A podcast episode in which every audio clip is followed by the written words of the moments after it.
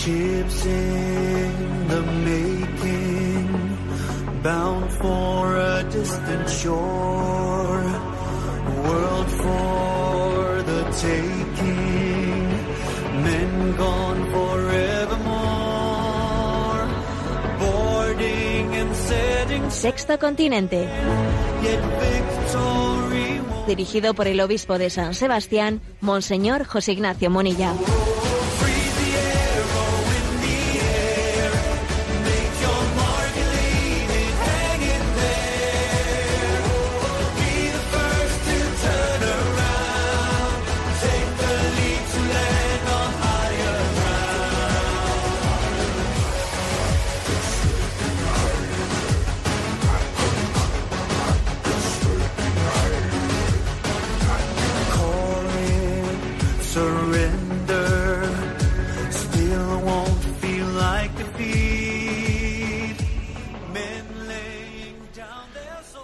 Cordial saludo a todos los oyentes de Radio María. Un día más, con la gracia del Señor, nos disponemos a realizar este programa llamado Sexto Continente, que lunes y viernes de 8 a 9 de la mañana, una hora menos en las Islas Canarias, realizamos aquí en directo en Radio María España.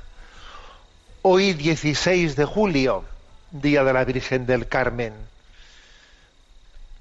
Vamos a comenzar este programa con esta oración, con la oración de colecta, con la oración del día de hoy que la liturgia dirige a Dios. Te suplicamos, Señor, que la poderosa intercesión de la Virgen María en su advocación del Monte Carmelo nos ayude y nos haga llegar hasta Cristo, monte de salvación.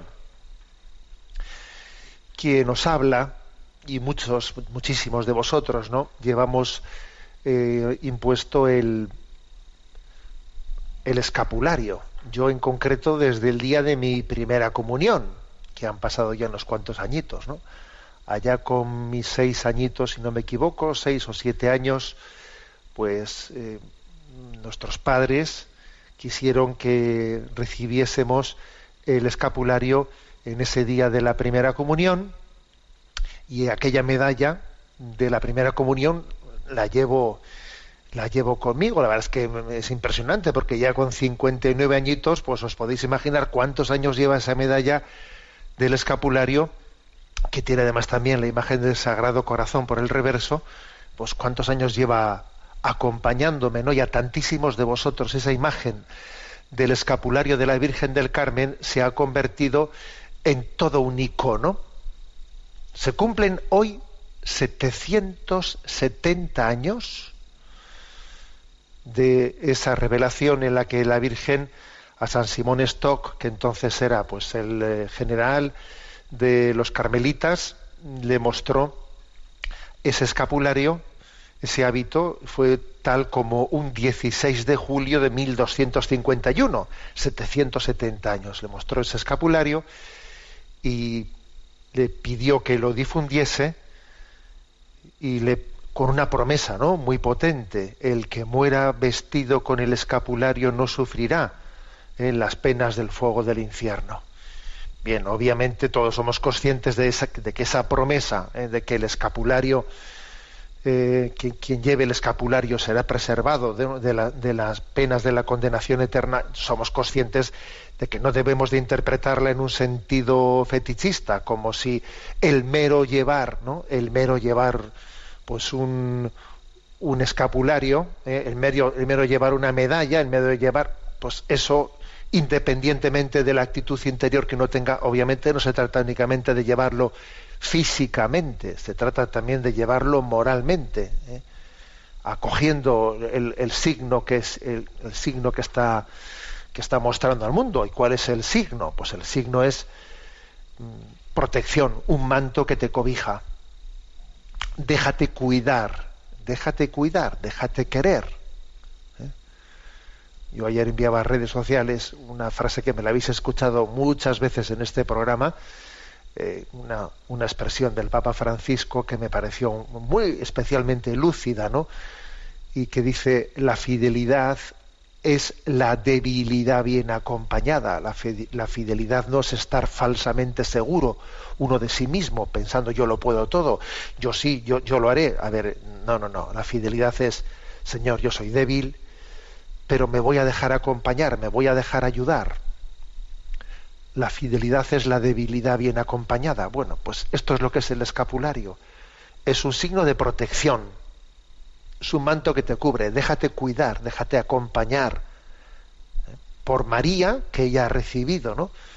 Esa encomienda de Jesús de cuidarnos por María y por tantísimas personas en, la- en esta madre iglesia, pues a, a través de las cuales María lleva a cabo esa función maternal que Jesús le encomendó.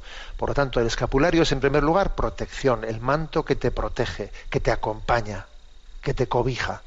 También en segundo lugar, el escapulario es vestido de ese vestido de gracia, esa especie de mm, vestimenta, ¿no? Es estar vestido, es nos recuerda la importancia de estar ves- revestidos de la gracia, vivir en gracia de Dios. Ese es nuestro objetivo. Cualquier otra cosa mm, no sirve para nada. Ahora mismo, quienes me escucháis, a ver, vivir en gracia de Dios. Si no estás en gracia de Dios, ¿qué haces ahí? ¿Qué haces ahí? Estás tardando. Levántate. Hoy es el día de la Virgen del Carmen. Hoy es día de gracia. Levántate. Vete, acércate, pide el sacramento de la confesión. Vestidos de gracia. El vestido de la gracia que nunca debíamos de haber perdido. Viviré habitualmente en gracia de Dios. Y si caigo me levantaré como un rayo. Vamos, no, no. Esto es lo que significa el escapulario. Eh, Es la meta más clara de nuestra vida. Y en tercer lugar, también el escapulario tiene un tercer significado, que es mm, mostrarnos la dulzura del yugo de Jesús. Mi yugo es llevadero y mi carga es ligera. El escapulario, que es también suave, que es ligero, quiere estar significando que la Virgen María, con su don, hace que esa cruz, eh, abrazada y acompañada, sea un dulce yugo, que la cruz sea gloriosa, que no, se, no solamente sea una cruz sufriente que, que arrastramos, no, no, sea una cruz gloriosa. De hecho, hay una saetilla carmelitana que dice, ¿no? Si llevas la cruz arrastrada, verás, ¿no? Verás lo pesada que es, ¿no? Pero si, pero una cruz abrazada, eh, cuán ligera que es. Ahora mismo no, ya voy a buscar exactamente cuál es la, la, mm, vamos, la formulación para que si alguno quiere, ¿eh? si alguno quiere disfrutarla, porque ciertamente es, eh, es, es maravilloso el que la Virgen María nos haga entender, aquí la tengo, perdonad que no la buscaba, lleva la cruz abrazada y apenas la sentirás, porque la cruz arrastrada es la cruz que pesa más. ¿Eh? Lo repito, lleva la cruz abrazada y apenas la sentirás, porque la cruz arrastrada es la cruz que pesa más, es una saetilla carmelitana, que precisamente está subrayando esta tercera dimensión del escapulario. El escapulario nos permite, nos, da la gracia de entender que la cruz es, es suave, la cruz es dulce, incluso siendo dura, incluso siendo dura, cuando uno descubre en ella, ¿no?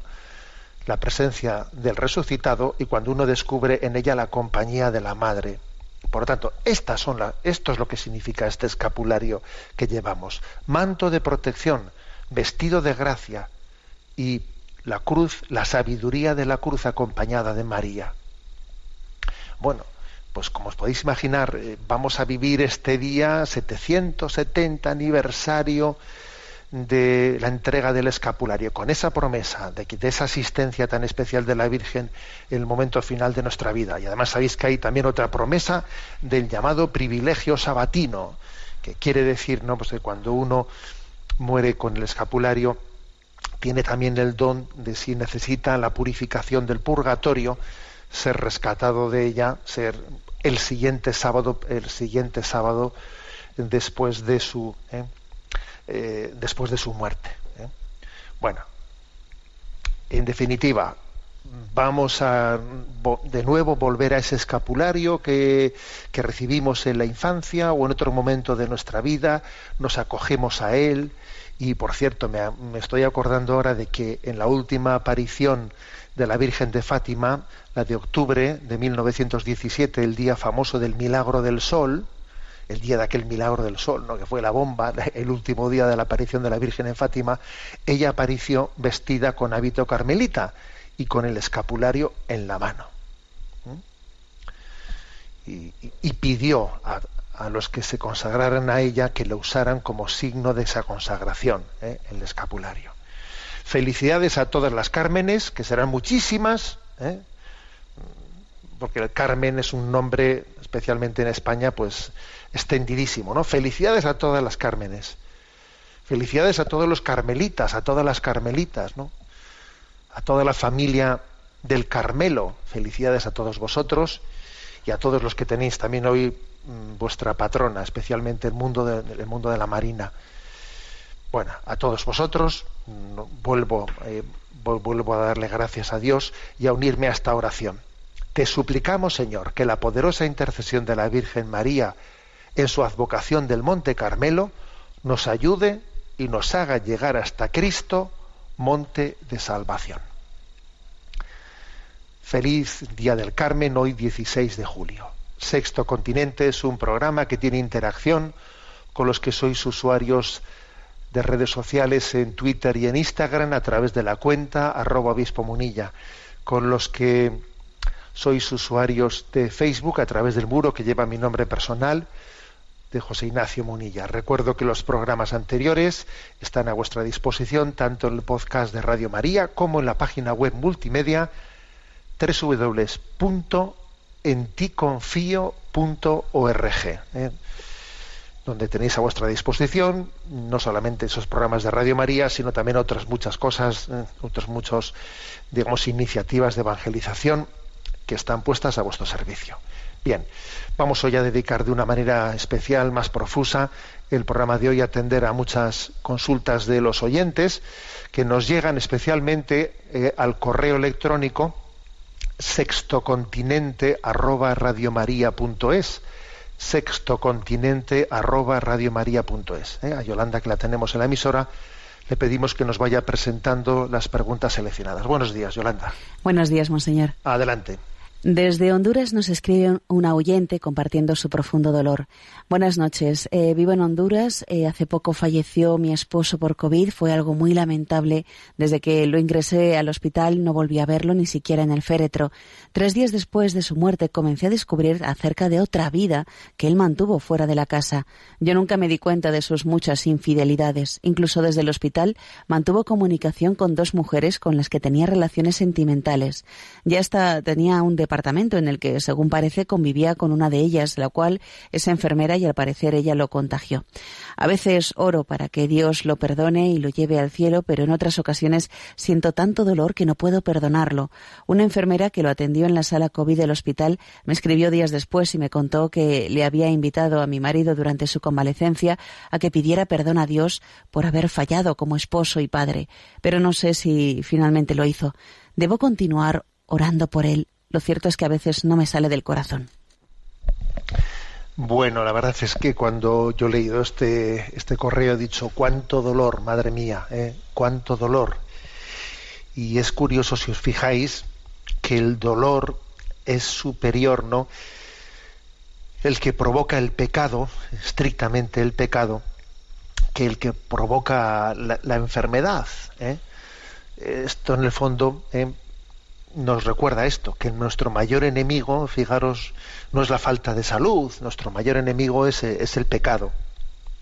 ¿Eh? Yo para mí, por ejemplo, este caso que pues es un caso concreto, nuestro mayor enemigo es el es el pecado, ¿eh? es el pecado. ¿eh?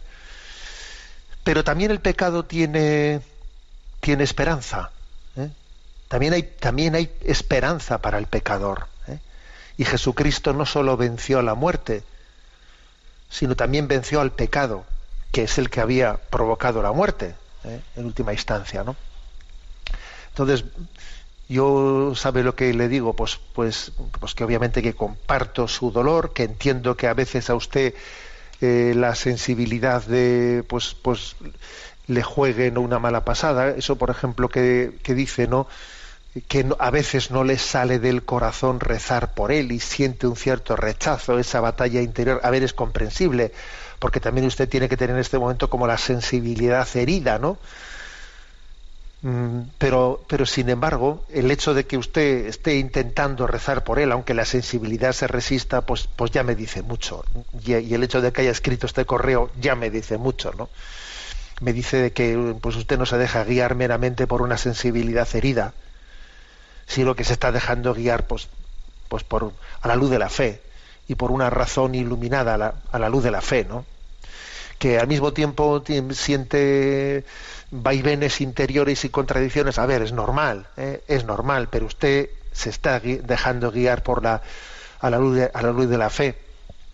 Y a veces, en medio de un dolor tan grande, eh, cuando uno descubre ¿no? pues que la persona a la que tanto ha querido y ha entregado su vida, pues, pues ha, obrado de, de un- de una manera así, pues a veces uno puede sentir una impotencia increíble, ¿no?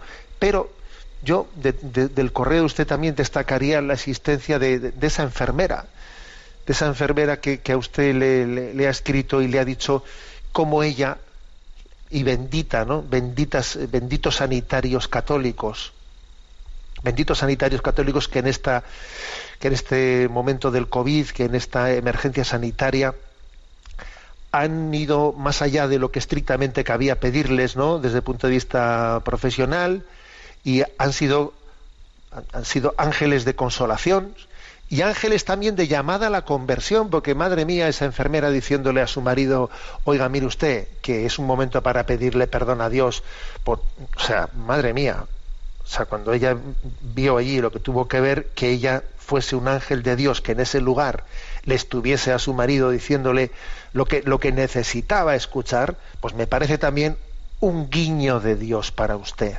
¿eh? Un guiño de Dios para usted. Que, obviamente, ahora usted qué es lo que le toca hacer. Pues mire, pues ofrecer su dolor, ofrecer su inmenso dolor, ¿no?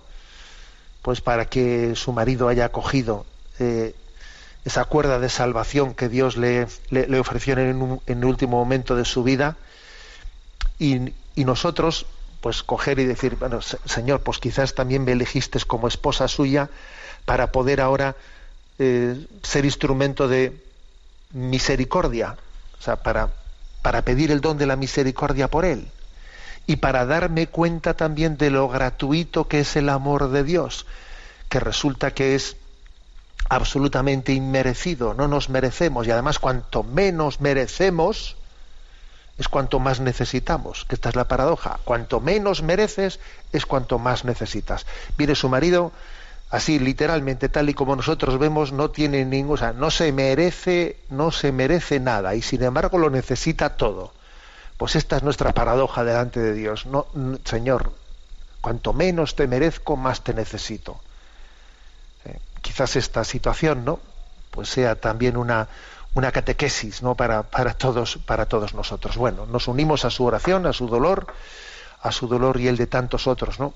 Que están añadiendo al, al sufrimiento, pues por la pérdida de seres queridos, sufrimientos morales, pues tan grandes como, como la ofrezco la Santa Misa, ¿eh? por el eterno descanso de su, de su esposo. Adelante con la siguiente pregunta. Maribel de Sevilla nos plantea, estoy muy molesta por el titular de portada de una conocida revista católica que dice El Vaticano frena las terapias gays de conversión.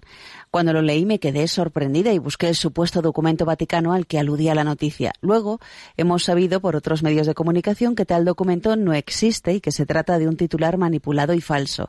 Y mi pregunta es, ¿cómo es posible que una revista católica pueda actuar de esta manera?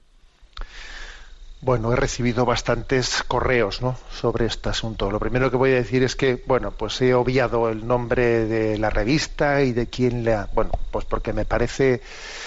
eh, me parece, bueno, a mí por lo menos me educaron, me, me educaron de esa manera, ¿no? Diciendo que se dice el pecado, pero no el pecador, ¿eh? y por un sentido de, pues digamos, de delicadeza.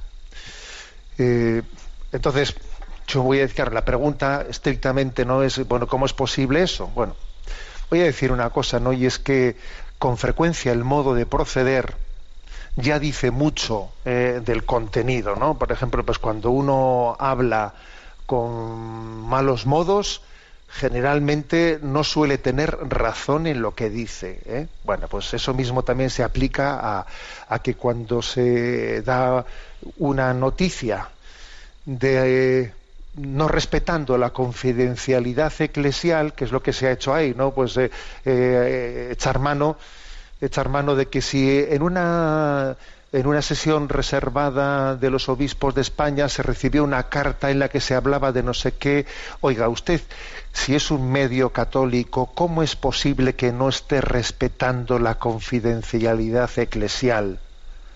¿Eh?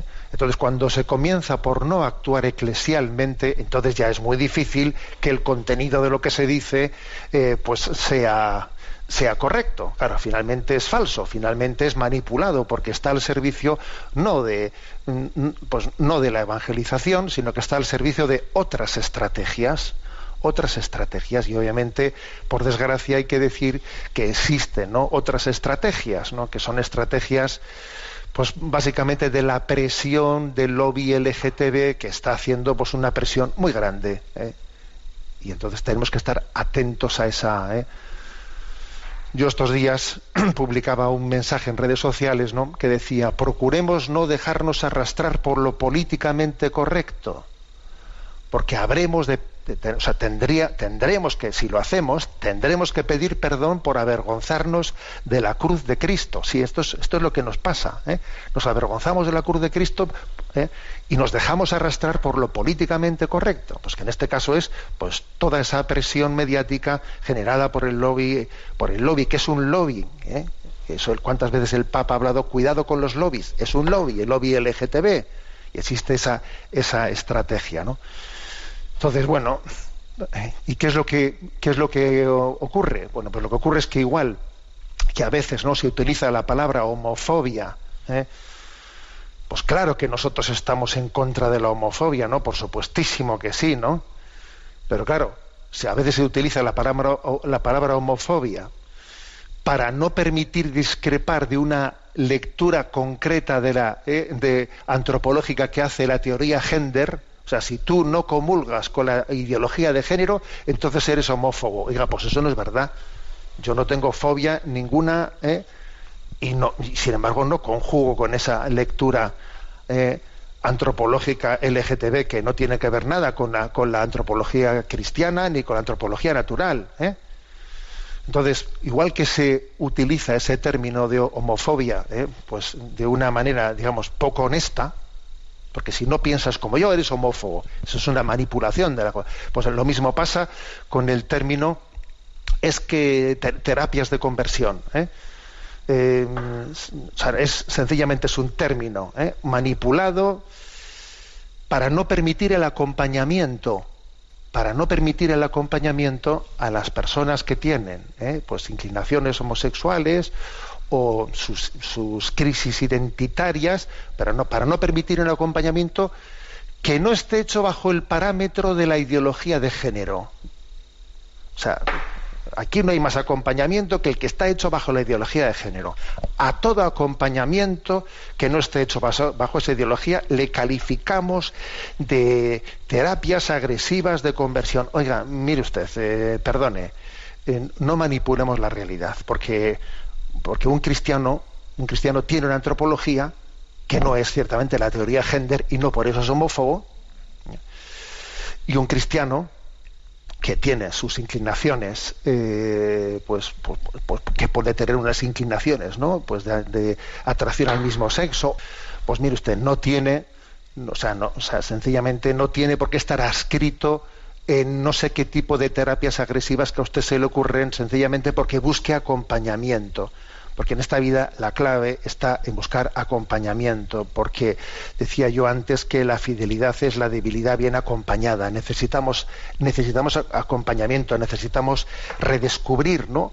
el don que Dios nos ha dado en la creación y la vocación que hemos recibido al amor. ¿eh?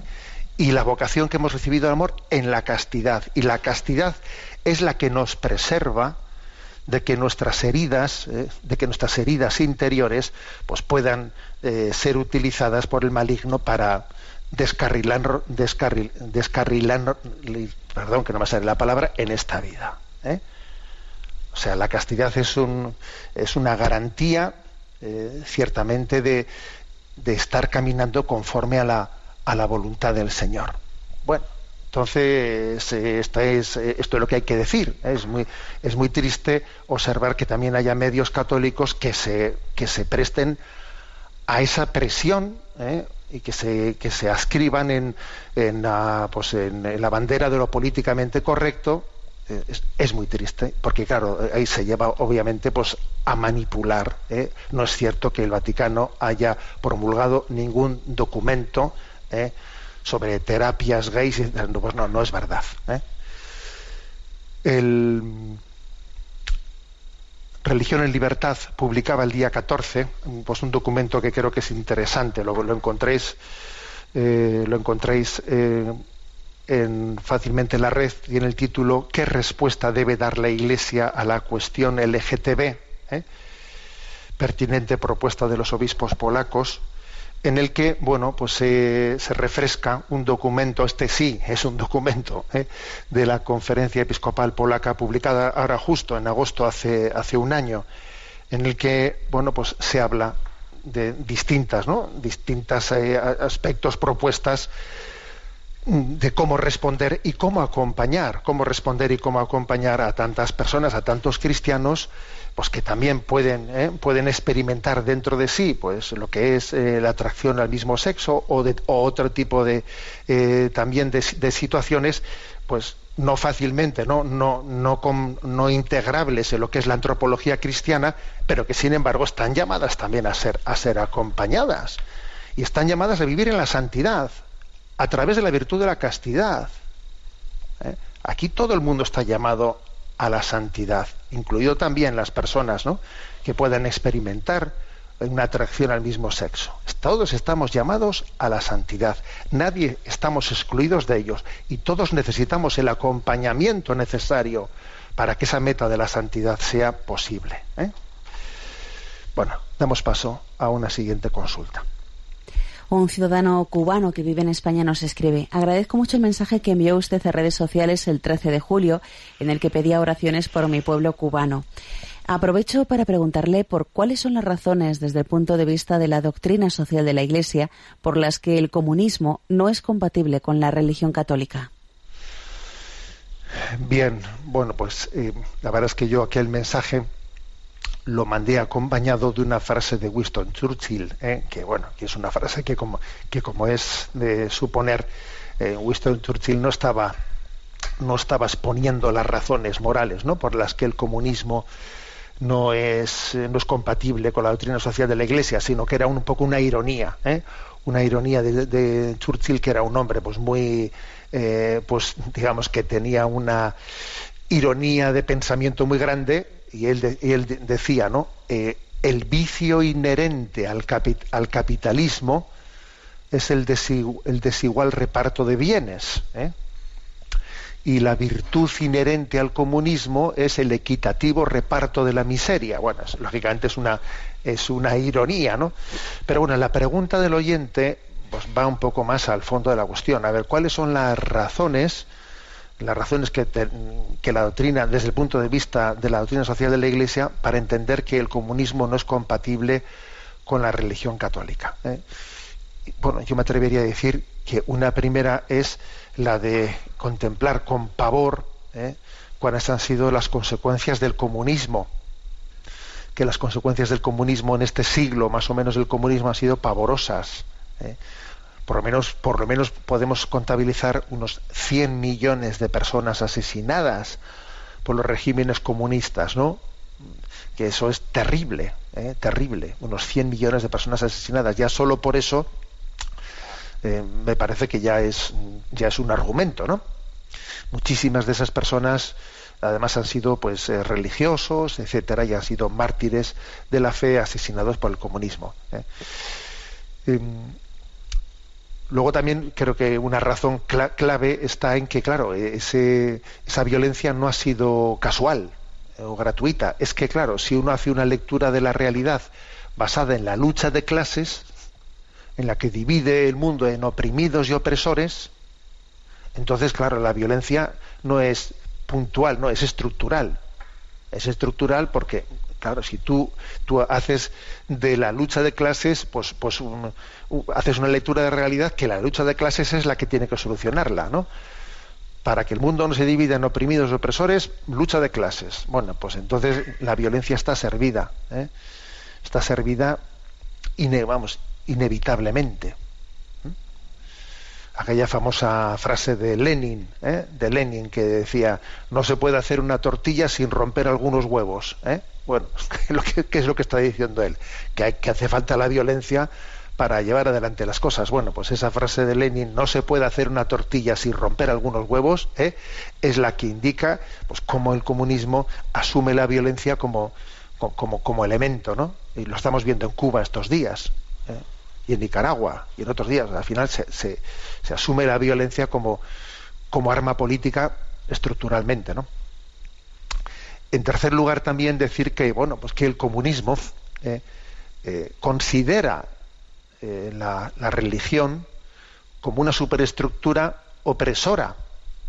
La, considera como el, como el opio del pueblo, que está remitiendo a otro paraíso y dice no nuestro paraíso tiene que estar aquí nuestro paraíso paraíso está en la tierra luego la religiosidad sea totalmente no perseguida o sea medio perseguida o sea bueno porque en, los distintos países se han tomado fórmulas diferentes no pues en concreto en Cuba está bajo digamos bajo una persecución digamos dulcificada o latente pero obviamente no existe una plena libertad religiosa está claro no bueno pues parte parte de esa concepción de que la religión es, es el opio es el opio del pueblo. Tenemos el caso de China que en donde se está produciendo a pesar de haberse abierto ¿no? al capitalismo al sistema capitalista económico sin embargo la persecución religiosa no no ceja otra cuarta razón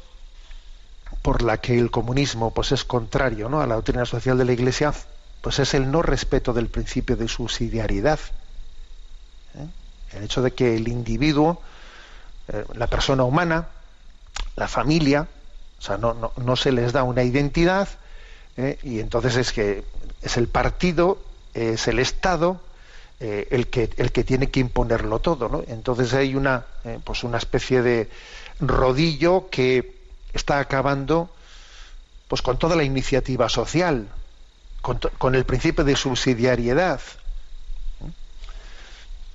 bajo, bajo un falso parámetro de, de igualitarismo no pues eh, Dios nos ha hecho diversos y complementarios y entre todos hacemos uno pero hay que creer no en esa complementariedad y, y en esos dones que, que- Dios que Dios nos ha nos ha dado no bueno, y por último, pues también está el tema de, mm, del el no reconocimiento de la propiedad privada. ¿eh? El no reconocimiento de la propiedad privada, como que, que es verdad que, que en toda propiedad privada, según dice la doctrina social de la Iglesia, no graba también un deber para, el- hacia el bien común, ¿no? Pero bueno, pero eso no quita que se reconozca la propiedad, la propiedad privada. ¿eh? pero bueno lo que lo que estamos viendo también es que mucho pues, es lo- pues es que al final es que la miseria acaba acompañando acaba acompañando a estos pueblos el otro día escuchaba yo un comentario diciendo oye por qué no por qué no los que se dicen eh, los que aquí en, en Occidente admiran el comunismo ¿eh? no se van a vivir a los países comunistas que se vayan a Cuba y los que en Cuba piden la libertad se vienen aquí. ¿Por qué no se hace ese intercambio? No, es- eso no, ¿verdad? Eso no, porque es curioso. ¿eh? Es curioso que, claro, se dicen cosas en teoría, pero claro, luego en la práctica todos sabemos que detrás del comunismo hay una mi- miseria, una miseria muy grande. ¿eh? Una miseria muy grande.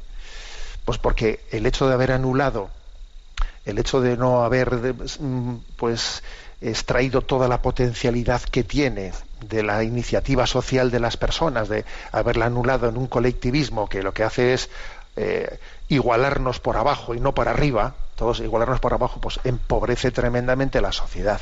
Bien, yo creo que estas serían ¿eh? las razones, yo cinco razones, ¿eh? creo que he arguido sobre la incompatibilidad ¿eh? del comunismo y la doctrina, la doctrina social de la desde la perspectiva de la doctrina social de la Iglesia. Bueno, un canto que es una, un- una, una joyita que he encontrado por ahí. El Aleluya de Leonard Cohen, cantado por Andrea Bocelli. ¿eh? Vamos a escucharlo y a gozarlo y a elevar nuestra alma a Dios. Now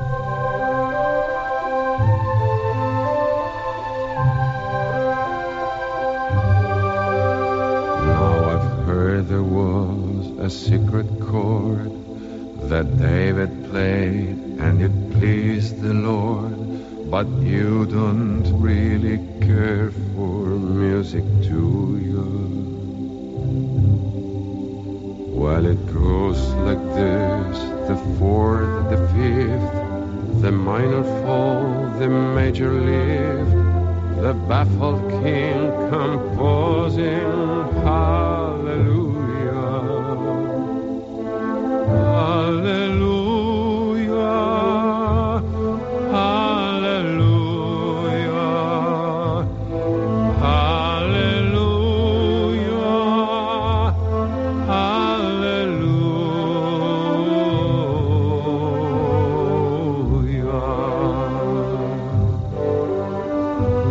Fede mia mi abbandonò, si perse ma si ritrovò, perché smarrito sempre la cercai. Bellezza, incanto e nostalgia ferirono la mente mia che in lacrime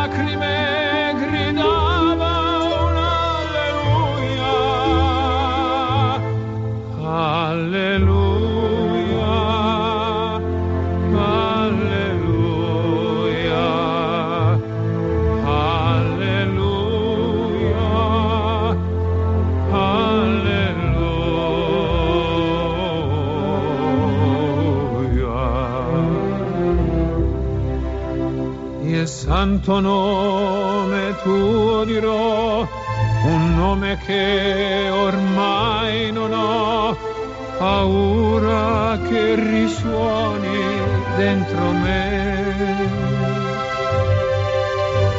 Di luce esplode la poesia come una sacra sinfonia che intona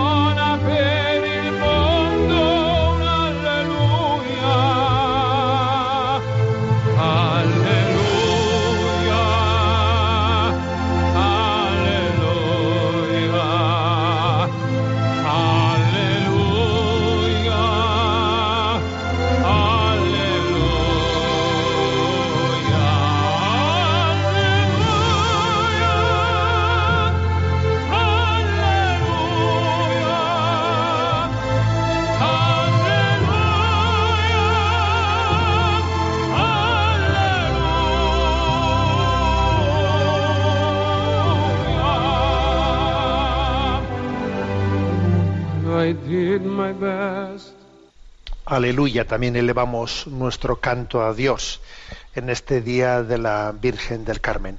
Continuamos eh, atendiendo las consultas de los oyentes enviadas al correo electrónico sextocontinente arroba. Adelante, Yolanda. Pepe Acuña de Baeza nos plantea, buenos días, monseñor. Antes que nada quería agradecer la doctrina tan clara y abundante que nos está dando con la explicación del, com- bueno, del compendio del catecismo. Al referirse al primer mandamiento de la Santa Madre Iglesia, he echado en falta lo de oír misa entera, pues este matiz me parece sería un punto muy necesario tenerlo en cuenta, ya que muchas personas llegan tarde de modo habitual, otras se salen en la homilía a fumar fuera y a veces entran en la consagración, etcétera. ¿Tiene importancia oír la misa entera o es solo un matiz sin más? Muchas gracias. Bueno, eh, vamos a ver. Ciertamente tiene una importancia grande lo de. eh, dice, la formulación es esa, oír misa entera. ¿eh? todos los domingos y fiestas de guardar. ¿Cómo interpretar lo de la misa entera? La verdad es que eh, para no meter la pata estoy he consultado, ¿no? Pues una un libro de Jus Canonicum y, y os voy a leer los dos párrafos en los que intenta concretar ¿eh? Qué se entiende por misa entera y dice para cumplir el precepto se debe oír misa entera. Esto es, desde el momento en que sale el sacerdote hasta que da la bendición final y despide al pueblo. Pero no pocos preguntan si un retraso les hace incumplir el precepto, o mejor, cuándo el retraso es tan importante como para no cumplir el precepto. La respuesta tradicional decía que en la misa lo esencial es la liturgia eucarística, ¿eh? la parte que comienza en el ofertorio con lo quien falta a ella incumple el precepto y debe huir otra misa entera. Pero actualmente la respuesta debe tener en cuenta que el Concilio Vaticano II ha insistido mucho que las dos partes, liturgia de la palabra y liturgia de la Eucaristía, están íntimamente unidas y que constituyen un solo acto de culto, por lo que no se puede excusar ¿eh? a quien omite íntegramente una de las partes. Dice, yo, yo no he llegado ¿eh? a la parte de la liturgia de la palabra, pero como llego al ofertorio, no, eso no es escuchar misa entera. ¿no? Aún así, bueno, la duda persiste. ¿eh? Eh, entonces, obviamente, ya, sabe, ya sabemos, ¿no? Pues que, que no existe una disposición de la Iglesia que diga hasta aquí. Si no has, si no has llegado, si no has, eh, si no has escuchado esta parte, no. Esa disposición de la Iglesia no existe. Pero, por ejemplo, el Evangelio es una parte esencial. ¿eh? Ahora, yo creo que la respuesta completa tiene que introducir también un elemento subjetivo, no solamente el elemento objetivo, ¿no? No se puede dar la misma respuesta, por ejemplo, ¿no? Pues a un padre o una madre que llega tarde porque tiene niños pequeños en casa, ¿eh? que aquel que llega tarde porque ve la televisión o navega por internet pues no se puede dar la misma respuesta. O sea que también el elemento subjetivo, ¿eh? pues tiene su, tiene su importancia, ¿no? Bueno, mm, por lo demás, ¿no? Pues el precepto es oír misa entera. ¿eh? Quien omite una parte de ella, pues, pues, pues obviamente, pues puede tener más culpa o menos culpa, ¿eh? dependiendo de la situación. Pero es verdad también que eso de llegar tarde a misa, vamos a ser claros, para muchas personas es una manía, una manía, una manía que es casi, eh, pues bueno, pues un apego, un apego, ¿eh? de llegar tarde. Bueno, pero ¿por qué llegas tarde? Eh? Voy a contar una anécdota de cuando yo era, era párroco en Zumárraga, que me acuerdo que me llama pues una mujer bien, bien conocida, ¿no? Me dice, José Ignacio, el domingo quería decir misa para nuestro padre y tal, tal, tal, tal, y le digo, sí, le digo, pues sí, sí, no se preocupe, como la misa además es plurintencional, pásese tres minutos antes, que ahora estoy yo en la, en la calle no, y no tengo un libro para apuntar, pásese tres minutos antes por, eh, eh, por la sacristía y allí lo, lo anotamos, ¿no? Y me dice ella, me dice, ¿sabe lo que pasa? Que como ya sabe que yo siempre llego tarde, pues no puedo pasar antes. A ver, y me dijo eso. Y dije yo, pero ¿será posible? ¿Será posible que lo de llegar tarde ya sea como algo que... Es que como siempre llego tarde a misa, pues no voy a poder pasar cinco minutos antes para anotar la misa por el eterno descanso de mi padre. Es que, a ver, eso es una manía, que nos lo tenemos que hacer ver. ¿eh? Y, los que, y los que arrastran con ese con eso, pues pues yo creo que la, manera de corregirlo es entender qué bien hace el llegar unos minutitos antes y ponerse en presencia de Dios. Intentar decir, voy a, para corregir esta manía que tengo, voy a tomar la decisión de cortar por la raíz, ¿no? Es como cuando dices a Ignacio de Loyola, si tú cuando si vas a hacer un tiempo de oración que te has establecido, si cuando ya se acerca el tiempo dice, va, ya por cinco minutos lo dejo ya, ya por cinco minutos termino antes, dice, hace el tiempo establecido más cinco minutos más. Vas a ver que pronto cortas por lo sano la tentación esa de cortar antes de tiempo. Pues esto es lo mismo. Que que eres un maniático de llegar tarde, toma la decisión de decir voy a ir cinco minutos antes, ¿eh? antes para preparar la misa y ponerme en presencia de Dios y, leer el Evangelio que se va a proclamar y así me preparo un poco. Así, eh, o sea, es que para cortar con una manía, creo que hay que actuar de esa manera un tanto eh, contundente. Bien, dejamos hasta aquí estos, estas respuestas a, la, a las preguntas formuladas y tenemos nuestro rincón del DOCAT, ¿eh? que tenemos un poco olvidado este DOCAT, este compendio de doctrina social especialmente escrito y dirigido para el mundo joven, pero para, para todos nos sirve. Y estábamos, si recordáis, en el, en el tema de la, de la inmigración.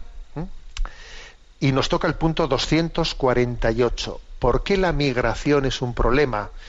Y dice, las razones para abandonar el país de origen pueden ser muchas. La necesidad y la miseria de la población, la falta de libertades y de democracia, la persecución política, así como conflictos o guerras. Además de los muchos inmigrantes que legalmente viven en los países de acogida, existen también cientos de miles ilegales que por no disponer de un permiso de residencia se mueven a escondidas por la sociedad. La vida de estas personas está marcada por su continuo temor a ser descubiertos, encarcelados y deportados. De esta manera, a todos estos sin papeles se les está negando sus derechos fundamentales, pues a muchos de ellos se les obliga además a vivir en condiciones infrahumanas. Las personas sin permiso de residencia no se atreven a acudir a un médico, a rebelarse contra condiciones de trabajo explotadoras o a mandar a sus hijos al colegio, ya que su miedo de que puedan ser descubiertos y deportados es enorme. Sin embargo, la Iglesia afirma rotundamente que también aquellos que no disponen de permisos de residencia tienen derechos humanos que no se les puede arrebatar. Bueno, eh, es el segundo punto, también el punto anterior, ¿no? Lo referimos a este, a este tema que sé que es delicado y además sé que sé que es mm, polémico, ¿eh? y yo sé también que explicando esto, pues, eh, pues, pues alguna antipatía me voy a, me voy a ganar, pero, ¿eh? pero lo voy a hacer en fidelidad. Lo primero decir que las razones por las que uno abanda, abandona su país, pues pueden ser muchas y diversas, ¿no? Eh, pues puede haber desde desde una huida por, por, buscar, pues, pues, o sea, por, por escapar de una persecución, ¿eh? porque hay personas que son refugiadas porque se les está persiguiendo. ¿eh? Hay personas que son refugiadas. ¿eh?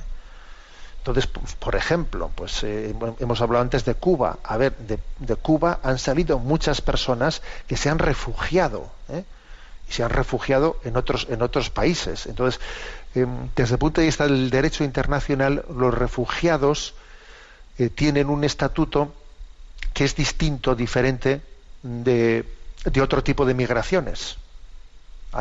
Sea, tienen un, derecho internacional los refugiados. Ya sabemos que es bastante difícil distinguir entre, entre una, una migración eh, que en el fondo sea, en el fondo puede ascribirse dentro de eh, refugio político o no. Es difícil establecer esa, eh, esa línea, entre otras cosas porque muchas veces la, la, persecución política y la, y la miseria que se ha generado en el país por causa de esa dictadura política suelen ir de la mano. O sea, no se sabe qué es primero el huevo o la gallina, si la persecución política o la pobreza generada por esa persecución política. En cualquier caso, bueno, pues eh, quienes entiendan del tema tendrán que, tendrán que discernir ¿eh? qué es refugiado y que, porque el refugiado tiene un derecho pues a, poder eh, ser acogido legalmente pues, pues con mucha mayor facilidad. Aún así, también, también existe pues la otra figura, ¿no? la figura de quien, quien ha escapado sencillamente de la miseria, ¿no? tanto digamos de una persecución política, sino, sino de la miseria. Y también existe, vamos a ser claros, ¿no? También existe pues el, el pues a veces el, no tanto un escapar de la miseria, sino un efecto que hemos generado en los medios de comunicación en los que Occidente parece que es, ¿no? Pues Falcon Crest, o parece que aquí existe pues una, una imagen que transmitimos a través de los medios de opulencia, de riqueza, que ejerce un efecto llamada. Claro que eso existe. Pero en cualquier caso, fijaros, aunque el motivo el motivo de, partida sea eh, una persecución política y yo no sea un refugiado, o sea el huir de la miseria para poder sobrevivir, o sea sencillamente no pues un, un efecto llamada eh, pues buscado por una una pues una falsa percepción de una vida cómoda y fácil en Occidente que pues que no, que no es así no sea sea un motivo o el otro y hay que decir que que hay derechos, ¿eh? o sea, que hay una, perdón, que hay dignidades, o sea, que la dignidad del ser humano es la que es, y que incluso aunque haya aunque hubiese obrado mal y aunque no hubiese sido por, por motivos de huir de la persecución política o, de una miseria para, sobrevivir, no, es que la dignidad alguien no la, no la pierde, no la pierde. O sea, la, dignidad nos acompaña. Entonces sería, sería inhumano el decir, a ver, dependiendo de que alguien eh, tenga eh, pues mayores razones o menores razones, eh, le vamos a permitir, por ejemplo, un acceso a la sanidad o no. A ver, eso no, eso no puede ser. No puede ser, es, indigno. Es indigno. Claro que un Estado podrá y deberá eh, tener pues uno, unos elementos de, control y de racionalización de la, de la migración. Claro que tendrá que tenerlos. ¿eh? en favor del bien común de, del bien común, incluso del bien también de los que vienen, porque, porque, porque los que vienen tienen que ser, precisamente porque tienen que ser bien atendidos, tiene que haber una regulación, si no, no pueden ser bien atendidos, ¿no? Pero lo que la Iglesia dice en este punto, que estamos hablando del punto 248, es que no se puede poner en cuestión pues la dignidad de los que ya están aquí. No se puede poner en cuestión. ¿eh? que, que, pueda haber elementos o razones para que haya una repatriación. Bueno, pues vale, pues, pues si hay elementos si hay elementos justos para una repatriación, pues que se repatrien, ¿eh? que se repatrien, pero no porque aquí se, se, haga un planteamiento en el que se le niega a una persona su, su dignidad. Y los derechos que son inherentes a esa dignidad. ¿eh?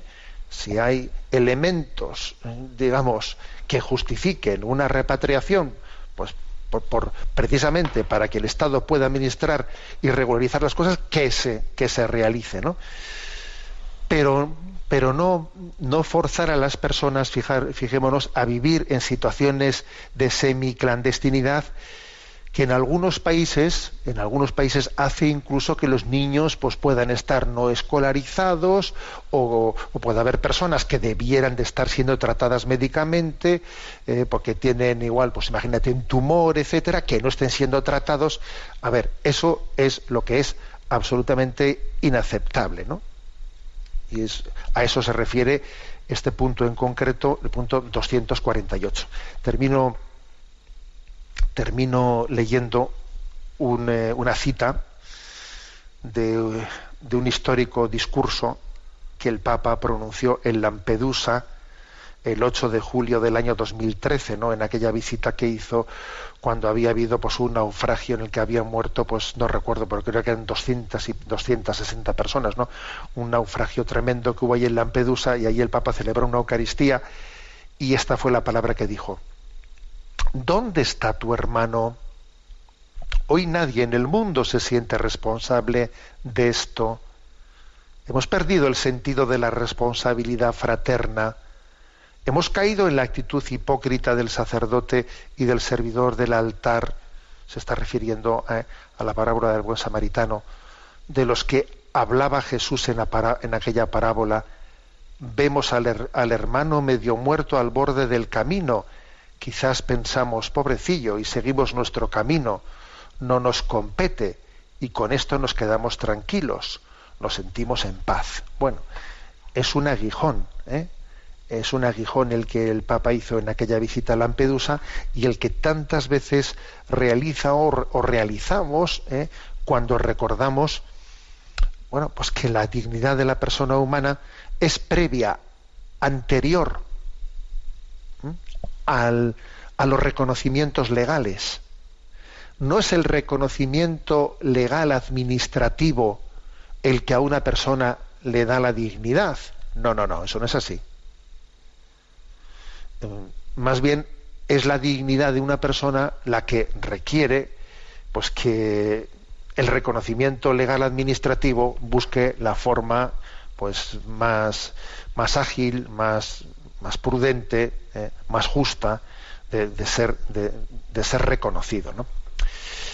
Tenemos el tiempo cumplido. Me despido con la bendición de Dios Todopoderoso, Padre, Hijo y Espíritu Santo. Alabado sea Jesucristo.